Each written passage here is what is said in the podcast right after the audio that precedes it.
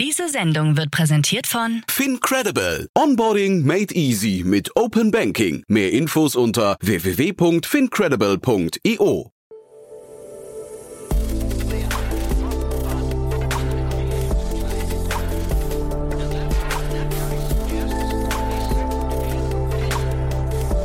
Startup Insider Daily.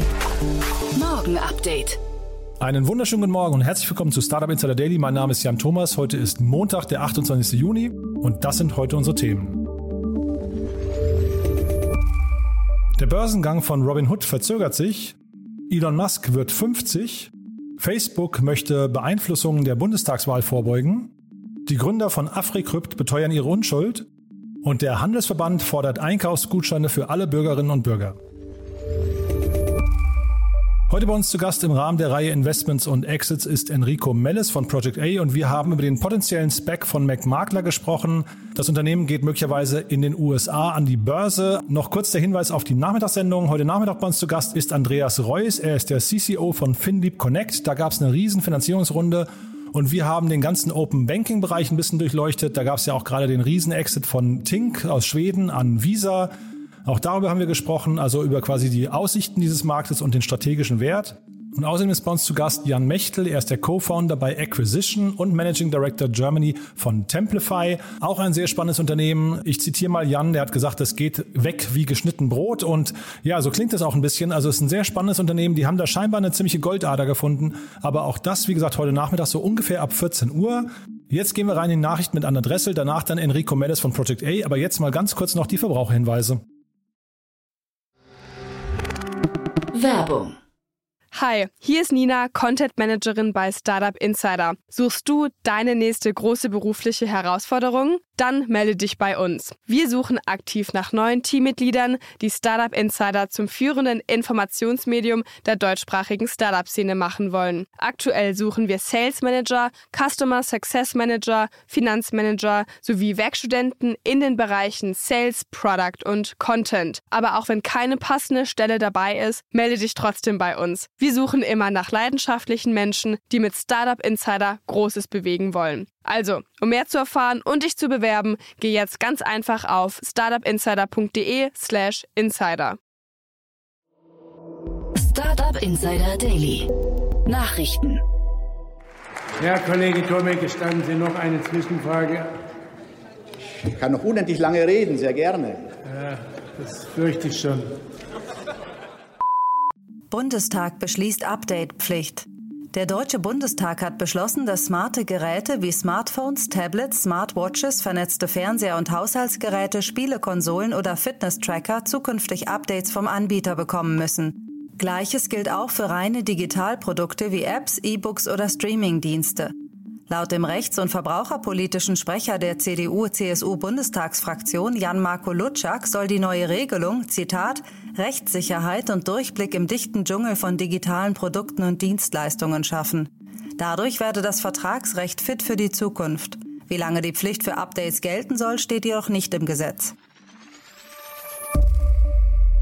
Trauerstimmung in der Einkaufspassage am Timmendorfer Strand. Kaum Besucher, keine Touristen und alle Läden werden wohl auch nicht mehr öffnen. Einkaufsgutscheine fordern einige Ökonomen für Branchen, die es besonders hart traf. Handel fordert Einkaufsgutscheine für alle Bürger. Der Handelsverband Deutschland HDE stemmt sich gegen die drohende Krise im Einzelhandel und schlägt einen Zehn-Punkte-Plan zu dessen Rettung vor, über den der nächste Bundestag beraten solle. Eine Kernforderung dabei sind Einkaufsgutscheine in Höhe von 200 Euro, die an alle Bundesbürger verteilt werden sollten und die dann in stationären Geschäften eingelöst werden können, die während der Corona-Krise schließen mussten.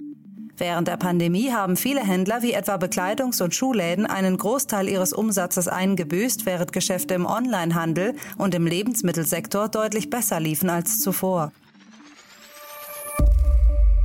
Mit gefälschten Facebook-Accounts soll von Russland aus die US-Wahl massiv beeinflusst worden sein. Firmenchef Zuckerberg hat nun Gegenmaßnahmen angekündigt und will auch entsprechende Aktivitäten in Deutschland untersuchen lassen.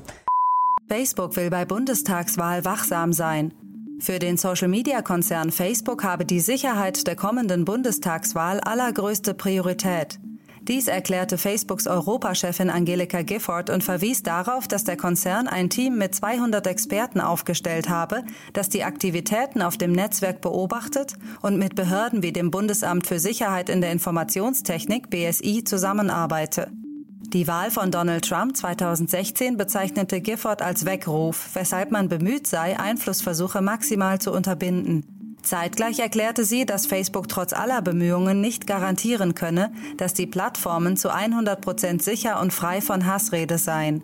Facebook, Instagram und WhatsApp seien ein Spiegelbild der Gesellschaft. Da passierten leider auch nicht immer nur schöne Dinge. Elon Musk wird 50. Happy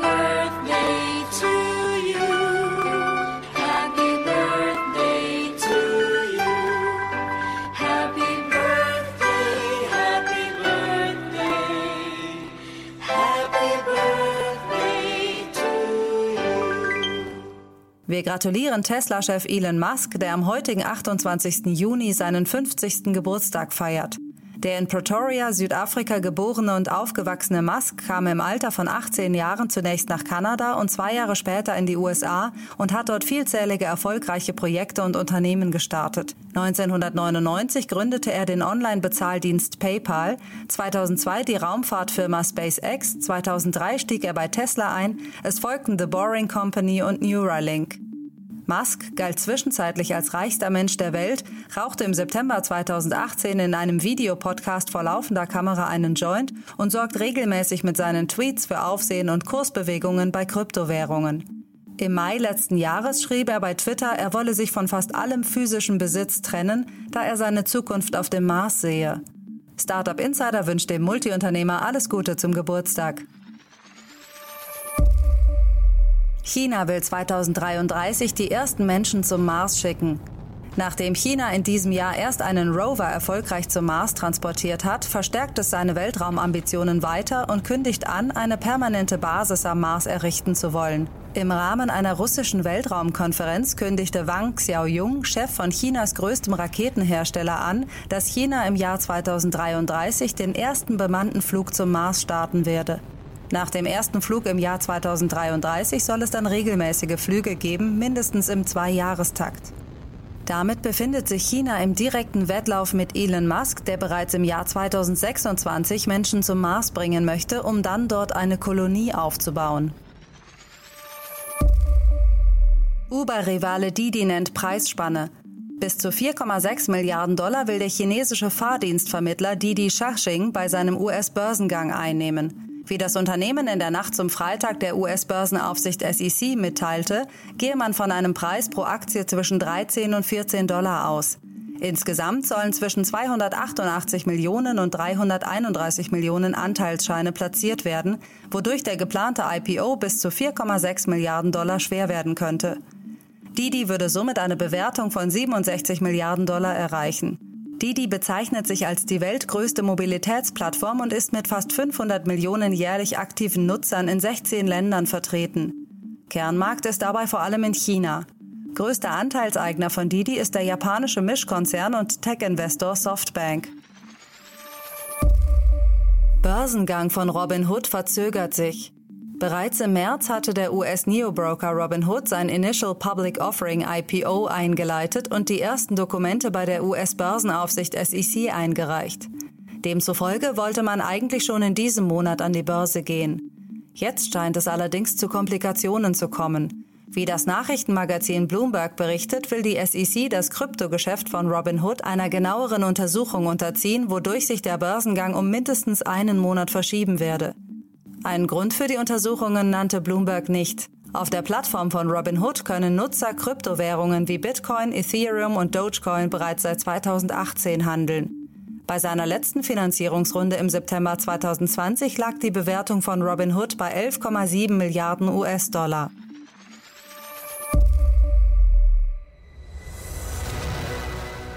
The race to give you and I an astronaut's view of planet Earth just got a little more crowded. But the latest company to throw their hat in the ring, they don't want to take you on a rocket. They want to do it on a balloon. Reservierungsphase für Ballonfahrten in die Stratosphäre. Das US-Unternehmen Space Perspective kündigte an, ab 2024 erste Touristen mit einem Ballon an den Rand des Weltraums bringen zu wollen. Man habe nun begonnen, Reservierungen für Plätze in der Spaceship Neptune genannten Kapsel entgegenzunehmen. Im Zuge eines sechsstündigen Fluges wird Neptune an einem 200 Meter großen Ballon hängend in 30 Kilometer Höhe gebracht. Der Start erfolge vom Kennedy Space Center in Florida, die Landung der Kapsel im Atlantischen Ozean, wo ein Schiff die Fluggäste abholen wird. Tickets für den Flug kosten je 125.000 Dollar.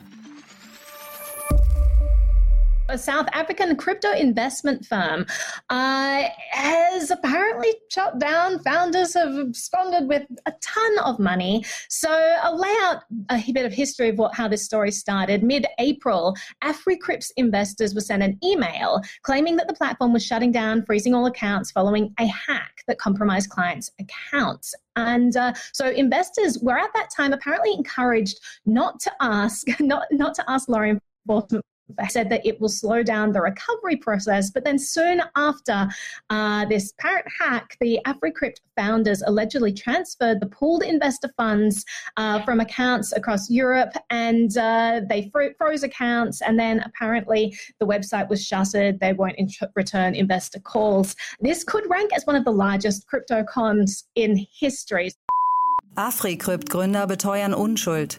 Das untergetauchte Brüderpaar hinter AfriCrypt hat sich zu Wort gemeldet. Ihnen wird vorgeworfen, 69.000 Bitcoins gestohlen zu haben, im Wert von nach heutigem Kurs knapp 2,3 Milliarden US-Dollar. Der Nachrichtensender BBC hatte nun Kontakt mit dem Anwalt der beiden Brüder. Er versicherte, dass die beiden unschuldig sind und lehnte kategorisch ab, dass sie in einen Raub der Coins verwickelt sind oder sich mit Coins abgesetzt haben. Hierfür gäbe es keine Beweise. Die Brüder bleiben bei ihrer Version aus dem April, der zufolge die Bitcoins im Zuge eines Hacks entwendet wurden. Sie seien untergetaucht, da sie Todesdrohungen erhalten hätten, weshalb sie sich und ihre Familien in Sicherheit bringen wollten. Die Kanzlei des Anwalts bereitet derzeit ein Dossier vor, das den Behörden demonstrieren soll, dass AfriCrypt gehackt wurde und die beiden Brüder Opfer eines Diebstahls wurden. Startup Insider Daily. Kurznachrichten. Der japanische Industriekonzern Panasonic trennt sich von 1,4 Millionen Tesla-Aktien und erlöst dabei umgerechnet rund 3 Milliarden Euro. Panasonic hatte die Aktien im Jahr 2010 für rund 25 Millionen Euro erworben. Im Kampf gegen ein verschärftes Kartellrecht in den USA hat Apple-Chef Tim Cook die Mehrheitsführerin der Demokraten im Repräsentantenhaus Nancy Pelosi angerufen und auf Zugeständnisse in Sachen Kartellrechtsreform gedrängt. Laut Cook seien die geplanten Kartellrechtsreformen überstürzt ausgearbeitet worden und würden sich innovationsfeindlich auswirken. Bike24 konnte sich am vergangenen Freitag im Zuge seines Börsengangs am Frankfurter Markt insgesamt 322 Millionen Euro sichern, auf einer Bewertung von 662 Millionen Euro. Die Kryptobörse Binance hat das Cyberbüro der koreanischen nationalen Polizeibehörde bei den jüngsten Verhaftungen von Fancy Cat unterstützt, einer Gruppe von höchst aktiven Ransomware-Betrügern aus der Ukraine. Gemeinsam mit dem Pitchfork-Gründer Ryan Schreiber hat der populäre Digitalkünstler Beeple ein neues NFT-Portal namens WeNew gestartet. Dort will er zukünftig ikonische Momente verkaufen und auf der Blockchain unsterblich machen. Und das waren die Startup Insider Daily Nachrichten von Montag, dem 28. Juni. Jetzt geht es weiter im Programm mit Investments und Exits. Startup Insider Daily. Investments und Exits. Also, Enrico Mendes ist wieder hier von Project A und wir haben ein tolles Thema, beziehungsweise ein Gerücht, aber dazu gleich mehr. Ich sage erstmal Hallo Enrico. Hi Jan, freut mich wieder da zu sein. Ja, ich freue mich auch sehr. Wir haben länger nicht gesprochen und wir sprechen heute, ich habe es gerade schon gesagt, über ein möglicherweise nur Gerücht, aber das kannst du besser einordnen, ne? Genau, Mac Makler äh, wird sozusagen, so, so, sagt die Gerüchteküche, ähm, schaut sich die Option an, äh, einen SPAC zu machen, also ähm, sozusagen über ein Special Purpose Vehicle ähm, an, äh, an, an die Börse zu gehen und ähm, das fand ich interessant. Äh, und ähm, die Gerüchteküche ist ja noch, noch, noch etwas vage, ne, inwiefern das jetzt irgendwie äh, stattfindet und so weiter. Aber ähm, ich glaube, das ist ein äh, interessantes Signal in einem, in einem, in einem, in einem immer noch sehr aktiven Real Estate slash PropTech-Markt, was, was wir so sehen. Und ich dachte, das wäre ein guter Aufhänger heute für die Folge. Also McMakler ist ja irgendwie gefühlt auch schon also länger in der Szene unterwegs. Äh, und äh, ich weiß nicht, ob die meisten werden vielleicht wissen, was sie tun. Trotzdem solltest du mal vielleicht gleich einmal nochmal mit dem Modell beginnen und erklären, was die machen. McMakler wurde 2015 gegründet und ist eigentlich, was man im klassischen Sinne einen hybriden Immobilienmakler nennt. Ähm, die, die vermarkten praktisch Immobilien äh, für Verkäufer äh, an Käufer und ähm, machen das eben mit festangestellten ähm, Immobilienmaklern in den wichtigsten Regionen in der, also in, in Dach, ja, primär Deutschland, aber äh, eigentlich im, im, Dachraum. Und ähm, die machen eigentlich de facto das, was Makler wie Engel und Völkers, den jetzt die meisten wahrscheinlich kennen, weil in Deutschland, glaube ich, so Markenvorreiter ähm, machen, nur eben halt nicht mit äh, frei arbeitenden Maklern, die sozusagen von ihrem Kommissionsanteil sozusagen leben, sondern eben mit äh, Maklern, die ein Gehalt kriegen und ähm, die, die halt fest angestellt sind und ähm, versuchen eben mit Technologie, besonders im, im Backoffice, ähm, möglichst sozusagen diese Prozesse zu streamline, zu optimieren um ähm, einen günstigeren und dennoch sozusagen professionell gleichwertigen ähm, oder, oder höherwertigen, ne? kommt darauf an, mit wem man konkurriert, da jetzt ähm, Prozess anzubieten. Die haben ähm, vielleicht vorab, damit ich das mal gesagt habe, äh, die haben auch einen direkten Konkurrenten äh, ähnlicher Größe ähm, in Deutschland, Homeday, da sind wir investiert, ähm, zusammen mit äh, anderen Playern wie Purple Bricks, das ist zum Beispiel in UK der äh, Marktvorreiter oder Axel Springer. Was ist jetzt an diesem Modell so spannend, dass ich, äh, also ich meine, die Maklerbranche, ich, ich kann mir schon vorstellen, die wahrscheinlich so diese typischen Maklerkotagen liegen ja bei, glaube ich, so sechs, sieben Prozent. Ähm, ist das das, worauf man da abzielt und kann man dann versucht man dann quasi über bessere Prozesse, wie du es gerade beschrieben hast, einfach da eine digitale, weiß nicht, Skalierbarkeit reinzubekommen, mehr Effizienzen, sodass man hinterher quasi so im Engels und Völkers den Rang abläuft oder was ist die Faszination? Wenn man sich grundsätzlich mal PropTech-Modelle anschaut, ähm, und das ist jetzt nicht nur in Deutschland so, sondern es ist auch in ähm, in England so, wo Purple Bricks äh, sehr, sehr groß geworden ist, wo es auch Nested gibt und so weiter. Ähm, oder man, man schaut sich Casavo in Italien ein, äh, da sind wir auch investiert. Oder eben, äh, wie sie alle heißen in, in Europa.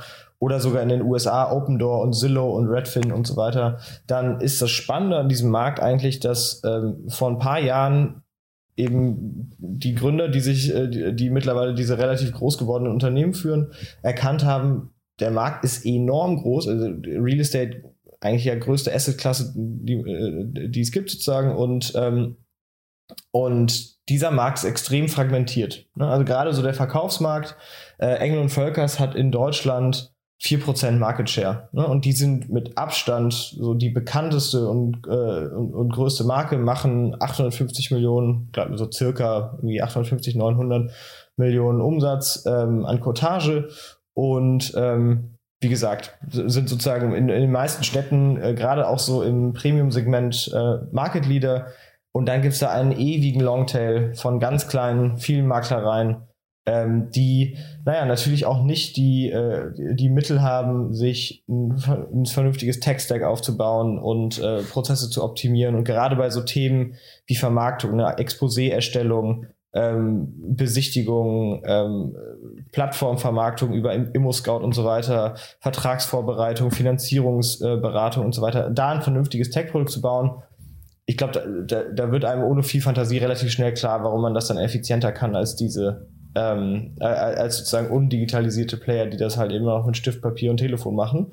Ähm, und daher kam halt dann irgendwann sozusagen der Gedanke, jetzt lass uns doch Venture Capital einsammeln, diese, diese Produkte bauen und damit dann den Markt konsolidieren. Und dann sind viele äh, Player losgerannt und in Deutschland haben sich eben äh, bisher McMakler und Homeday ähm, sozusagen da an der Spitze zusammengefunden. Äh, wir haben noch eine weitere Company finanziert in dem Bereich, die heißt Everness, die sitzt in Hamburg, sind gerade gestartet und fokussieren sich auf auch auf, auf Premium-Immobilien, also mehr das äh, Geschäftsfeld, in dem Engel und Völkers ähm, äh, unterwegs ist. Äh, Homeday und äh, McMakler sind eher so im mittleren Segment, also sozusagen in der breiten Masse der Immobilien unterwegs. Ähm, Genau, und die Strategie damals äh, oder bis, bis heute in dem breiteren Massesegment ist, ich biete ähm, ein AVM an, also eine Automated ähm, oder eine Automatic Valuation äh, Machine sozusagen. Da kannst du dich auf der Website kannst du eintragen, ich wohne ähm, in folgender Postleitzahl hier, Prenzlauer Berg. Ähm, ja, habe ich mir gerade mal angeguckt, super. Genau, ja. kannst du sagen, wie groß die Wohnung ist, Altbau, wann gebaut, hast du Balkon, ja, nein. Und dann spuckt die dir ist praktisch, da steckt ein Regressionsmodell hinter mit wahrscheinlich 80 Variablen oder sowas oder 60 ähm, spuckt sie dir halbwegs akkuraten Preis aus, den du wahrscheinlich für diese Wohnung aufrufen kannst. Und das ist natürlich ein extrem guter Fänger für diese Supply Leads, weil wenn ich jetzt eine Wohnung hätte, wäre das erste, was ich, was ich nachschauen ähm, würde, was kann ich denn dafür kriegen? Und dann bin ich ja sozusagen schon im Verteiler von Homeday gelandet und ähm, sozusagen einen Schritt näher schon mit äh, denen das Mandat zu geben, versus jetzt dem Immomakler äh, XY hier um die Ecke, de, bei dem ich jetzt erstmal ins Büro müsste, der dann in einer Woche vorbeikommt und sich mal meine Wohnung anschaut und dann so Pi mal, Pi mal Daumen äh, mit seiner Erfahrung, die ich ja schlecht einschätzen kann, mehr oder weniger bewertet, was das jetzt wert ist. Hm, ja, ich habe mir das gerade mal eben angeschaut, einfach mal und äh, was wirklich cool und clever ist oder wahrscheinlich auch relativ normal ist, dass sie das natürlich gegen E-Mail-Adresse machen. Also das heißt, du mhm. musst deine Kontaktdaten eintragen, bekommst es zugeschickt und wie du es gerade sagst, dann bist du halt sofort in deren quasi Kosmos gefangen erstmal. Ne? Richtig. Ähm, also sehr clever. Ich habe mich ein bisschen zu den, den Zahlen, ich habe mich, also ich habe gelesen, die hatten jetzt roundabout 50 Millionen Euro Umsatz und bei Umsatz meinen mhm. wir jetzt quasi den Innenumsatz. Ne? Das ist also Richtig. die gesamte Cottage, sagen wir mal, das sind so roundabout 6, 7 Prozent. Mhm. Die haben 400 äh, Makler angestellt, fest angestellt. Und jetzt habe ich versucht mal auszurechnen, wie viel dann jeder Makler pro Jahr an, äh, an Wohnungen oder Häusern verkauft. Ich kenne jetzt natürlich den durchschnittlichen Wert nicht. Ich habe jetzt einfach mal gedacht, das sind so roundabout wahrscheinlich 500.000 Euro im Schnitt jetzt mal. Aber das ist wirklich nur ins, ins, äh, ins Blaue geschossen. Das wären ja dann pro Makler roundabout nur drei bis vier Wohnungen oder Häuser, die die im Jahr verkaufen. Das kann doch eigentlich nicht stimmen, oder? Üblicherweise hat ein Makler so ja, vier, fünf so Instructions pro Monat. Ne? Instructions sind sozusagen, ist, ist sozusagen das Mandat. Ne? Und ähm, ja, also das, das ist schon relativ, äh, das ist schon relativ viel, ne? weil äh, sozusagen da, da kommen ja auch noch ziemlich viele Leads dazu, die ja erstmal konvertiert werden müssen in ein Mandat. Ne? Also sprich, da von irgendwie, da kommen jetzt irgendwie hunderte, hunderte Leads rein von Leuten, die theoretisch verkaufen wollen da macht er dann, da macht so ein Makler dann das erste Gespräch, das zweite Gespräch und ähm, äh, hat er natürlich Zeit investiert und dann kann es halt immer noch sein, dass der, äh, dass der Kunde sagt, ah, ich verkaufe doch nicht. Äh, ich, das ist übrigens während Corona ganz viel passiert. Da ist der Markt einmal eingesackt. Ähm, oder äh, ich gehe mit, mit einem anderen Makler oder ich kenne hier jemanden, der ist mit mir im, äh, der ist mit mir im Golfclub, der, äh, der macht das jetzt für mich.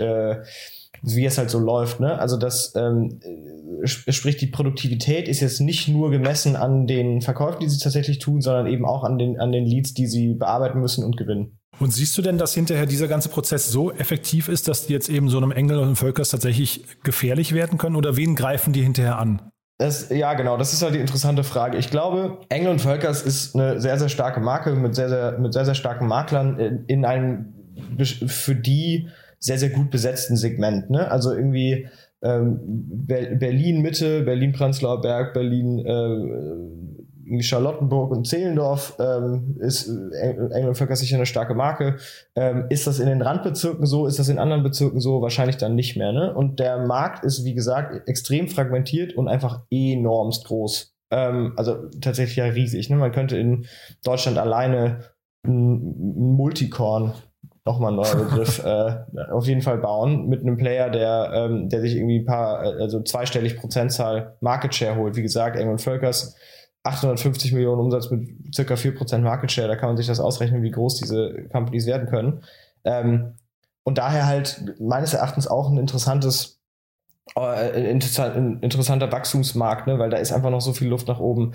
Ob die jetzt Engel und Völkers die Kunden wegnehmen oder eben diesem weniger professionalisierten Longtail an Maklern, die vielleicht so Mom-and-Pop-Shop-mäßig irgendwie zu zweit unterwegs sind, da würde ich sagen eher, eher letzteres. Ne? Und das gilt natürlich für sowohl ein Homeday und ein McMakler als auch für äh, ein, ein, ein Open Door in den, in den USA oder eben ein äh, Evernist da jetzt äh, gerade in Hamburg und Berlin.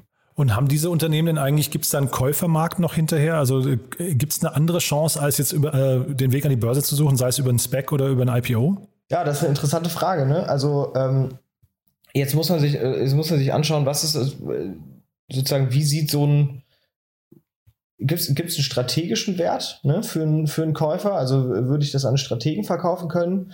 Ähm, beziehungsweise ähm, welchen, welchen anderen Wert gibt es da? Ich glaube, für den Strategen ist es insofern interessant, schaut man sich jetzt mal in den USA Zillow an. Zillow war ursprünglich mal eine Listing-Plattform, äh, ganz normal, wie, äh, wie, wie, das hier auch ähm, wie das hier auch ImmoScout gemacht hat. Ne? In erster Linie war das geclassified äh, Player und die haben dann angefangen als Hybridmakler äh, ähm, das zu machen, was Homedale und McMakler machen und haben dann angefangen äh, auch iBuying zu betreiben was praktisch, äh, was Open Door ja auch macht, also praktisch Häuser direkt kaufen, ähm, auf die eigene Rechnung sozusagen nehmen und dann weiterverkaufen und zwischendrin zu renovieren, was ein margenstärkeres Geschäft ist. Ähm, und diese Synergieeffekte, die sind, die sind, die sind halt einfach enorm. Ja? Sprich, ähm, dass die Immobilienplattformen hier, die hiesigen, also ein, äh, ein Immo-Scout, ein Idealista, ähm, Immobiliare in Italien, das, das sind alles ähm, Player, die aktuell Werbeeinnahmen verdienen, aber eigentlich in der Wertschöpfungskette die, die perfekte Synergie ergeben würden aus eben ich ziehe die ich ziehe die äh, die Käuferleads rein ne, über Leute die halt schauen was sie im Markt finden plus ich kann die auch abwickeln und ich kann diese Leads dann eben auch ähm, sozusagen profitabler abbilden weil ist einfach auch im, im Marketing ein sehr sehr teures Geschäft ne? also die Unit Economics leben enorm davon wie gut das Marketing von diesen Firmen ist ähm, und das, das sieht man auch, und das ist, äh, das ist auch relativ schwierig zu knacken, wie man daran auch sieht, ähm, wie viel Marketing da betrieben wird in dem Markt. Da ist enorm viel Neues. Ne? Da muss man irgendwie durchkommen und man muss vor allem eine starke Marke aufbauen, die so top of mind ist ähm, bei, bei Verkäufern, weil sobald die irgendwen ansprechen, ist dann auch meistens dieser Lead auch äh, schnell weg. Warum haben McMakler und Homedale beide, äh, beide Fernsehwerbung geschaltet? Naja, genau aus dem Grund eben. Und äh, sag mal, diese, diese prognostizierten Verkaufspreise, ne, diesen, diesen Immobilienwert, den Sie quasi dann eben als Lead-Generierung so äh, nutzen, sind die relativ akkurat? Weil äh, ist das vielleicht nochmal ein strategisches Asset, wo man vielleicht auch, ähm, ich weiß nicht, mit dem Erwerb von Immobilien hinterher, also ist das vielleicht eine Sache, wo man hinterher auch mit Portfolio, so, einer, so Haus und Wohnen oder ähm, äh, ähnlichen zusammenarbeiten kann? Genau, also gibt es natürlich auch. Ne? Also es gibt solche Varianten. In erster Linie ist ähm, ist sozusagen der, der Kaufpreis schon akkurat in einem Korridor. Ne? Und dieser Korridor, ob man da jetzt unten ansetzt oder oben, hat einen direkten Einfluss auf die Verkaufsgeschwindigkeit. Also kann man schon relativ gut sehen, wenn du jetzt sagst, ich will auf jeden Fall den bis zum letzten Euro alles rausholen aus meiner Immobilie. Äh, dafür ist mir aber nicht so wichtig, wann ich die verkaufe. Dann kann das auch mal neun Monate dauern mit einem klassischen Makler. Ne? Und ähm, äh, dafür kriegst du natürlich aber äh, genau das Geld, was, was dir sozusagen zusteht. Und dann gibt's halt äh, sozusagen die, die iBuyer-Player, äh, äh, wie eben zum Beispiel ein Casavo oder ein Open Door in den USA, die sagen, wir bieten dir einen Preis, der ist so fix, der ist so fix und nicht mehr verhandelbar. Der ist so, na, so in der Mitte dieses Korridors, sodass man eben weiß, wenn ich die Bude jetzt Cash kaufe, also Casavo kauft das, äh, das Haus dann ja Cash, innerhalb von 30 Tagen hat der Verkäufer dann sein Geld. Naja, dann muss ich das dann nachher auch loswerden und eine Marge machen. Ne? Also das heißt, man kann da nicht ganz oben am Markt äh, an diesem Korridor ansetzen.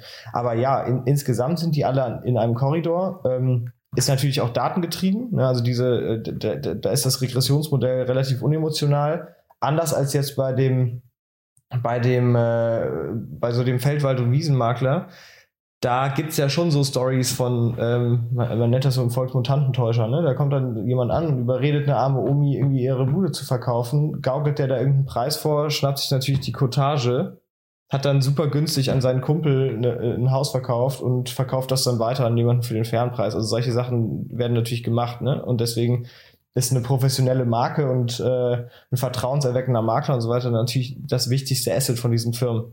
Und dann nochmal ganz kurz jetzt vielleicht äh, zu dem Spec. Also ähm, ich habe gesehen, es gab eine Finanzierungsrunde Ende letzten Jahres, da wird gemunkelt, 400 Millionen Euro war die Bewertung. Spec habe ich gelernt, bedeutet ähm, äh, Invest äh, Bewertungen ab einer Milliarde. Und jetzt man, redet man hier auch noch von einem US-Börsengang. Also A, US-Börsengang, warum? Ist das sinnvoll? Ähm, hat das irgendwelche, weiß nicht, äh, Unterschiede zu Europa oder zu Deutschland? Und dann ist der Bewertungssprung für dich dann nachvollziehbar oder, oder stimmt der einfach gar nicht? Also zum Bewertungssprung kann ich jetzt nur schwierig was sagen, weil ich natürlich jetzt nicht die Umsatzentwicklung von äh, MacMakler intern kenne. Aber ähm, das wären ja jetzt so circa zweieinhalb äh, zweieinhalb X irgendwie Be Bewertungssprung. Minimum, ja. Ja, ne? genau. Ähm, könnte, könnte man jetzt von ausgehen, dass, dass das schon noch möglich sei, ne? Oder beziehungsweise in einem, im, im, Rahmen, im Rahmen des Möglichen, gerade in einem, in einem aufgeheizten Klima wie jetzt gerade, wo natürlich auch sehr äh, heiße Preise für die richtigen Assets bezahlt werden. Ähm, also Bewertungssprung je nachdem auch so ein bisschen, was der Ausblick ist, ne, kommt da jetzt zum Beispiel irgendwie nochmal ein neues Geschäftsmodell hinzu, neuer Geschäftszweig oder eben neue Länder. Ne? Und da ist jetzt, glaube ich, für mich auch die Frage mit drin, macht das Sinn, das über die USA zu machen? Das wird in erster Linie wahrscheinlich an dem, an dem, an dem Spec Sponsor liegen, der das eben ähm, betreibt. Es gibt ja sozusagen die europäischen Specs, es gibt das Lakestar Spec, das 468, äh, 468 Capital Spec. Es gibt auch ein paar andere, ne? also so Obotech zum Beispiel ist ähm, von Rolf Ergitis, der ist, äh, das ist sozusagen so ein Immobilien-fokussierter ähm, äh, Spec-Player. Das, äh, die, die sind auch sozusagen Euro, Euro, ja, wobei, nee, ich glaube, die sind sogar USA gelistet. Ähm, Tishman Spire haben ein, äh, also eine große Immobilienfirma, haben ein, ähm, haben ein Spec im, im Markt. Also es gibt schon viele Player und ich glaube, da hängt das in erster Linie mal davon ab, wo der gelistet ist.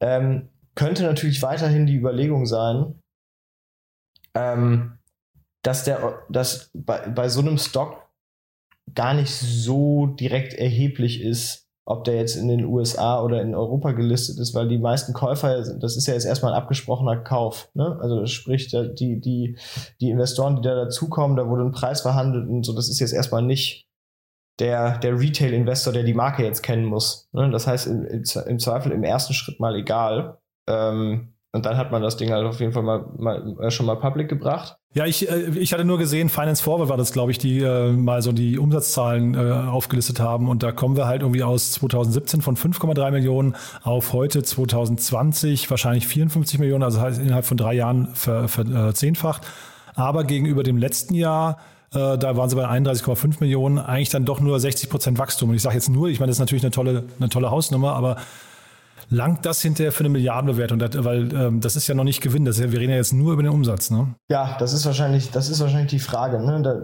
man, man muss jetzt sagen, bei einem, ähm, bei einem McMakler, die eben auch noch in, in Wachstumsunternehmen sind, muss man auch natürlich davon ausgehen, dass die, weil noch unprofitabel, eben auch noch äh, weiter wachsen wollen und können wie gesagt, Markt gibt das ja im, im, Immobiliensegment auf jeden Fall her. Das heißt, das, das, das treibt dann natürlich nochmal die Bewertung. Ne?